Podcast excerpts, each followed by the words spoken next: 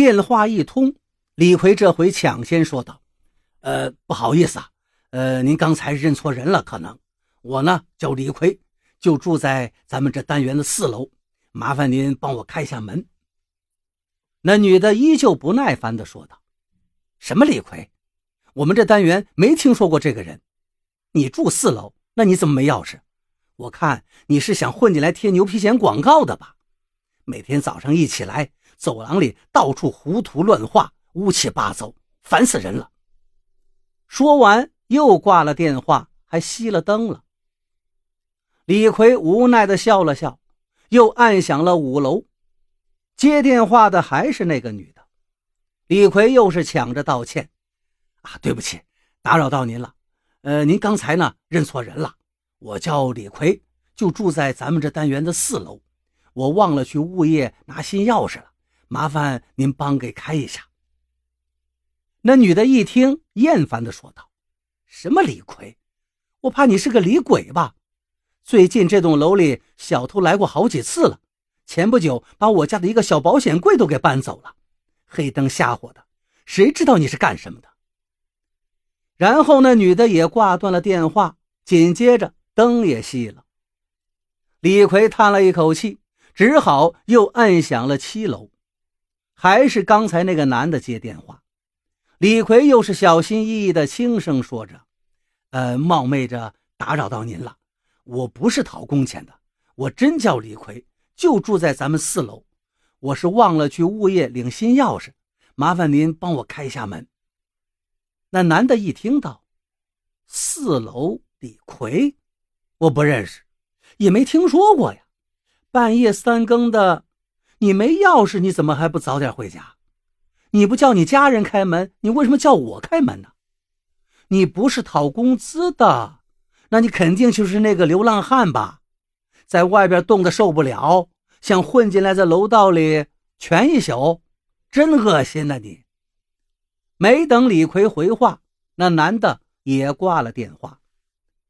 李逵心里这个懊恼啊，又无助。寒风吹过来，让他浑身瑟瑟发抖。这个时候，只剩下七楼那个男的家里还亮着灯。他想了想，只好又按响了七楼。这回门铃响了好久，那个男的才拿起电话。李逵赶紧解释道：“我真的不是流浪汉，我真的是住在四楼的李逵，我家里没有其他人，麻烦您帮帮忙，给我开一下门吧。”不想到那个男的却凶巴巴地说道：“谁知道你是什么李逵还是李鬼？夜深人静的，你如果再打电话骚扰我，可就报警了。”这个时候，李逵实在是忍无可忍了。他想不到自己遇上这么一点芝麻绿豆小的难处，同住一幢楼的这几个人竟会如此的对待他。他对着对讲口说道：“你不认识我。”但应该知道这楼洞里另外一个人吧？这个人十几年前杀了人，被抓进去坐了十几年的牢，你听说过吗？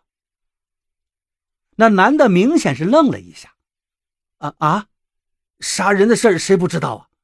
这和给你开门有什么关系？李逵说道：“当然有关系，那个杀人的，就是我。”电话那头。沉默了一下，随即单元门啪开了。李逵推开门，一个踉跄。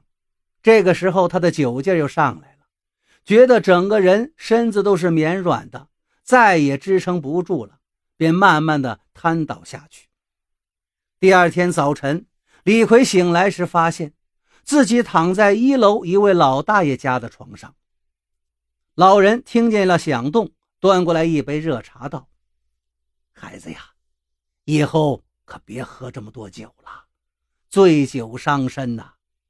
昨天晚上我儿子下夜班回来，发现你躺在过道里，醉得不省人事，就把你扶进来了。”李逵接过热茶，眼圈红红的，半天说不出一句话来。而此时，太阳正透过窗户照进来。洒在身上，让他觉得暖暖。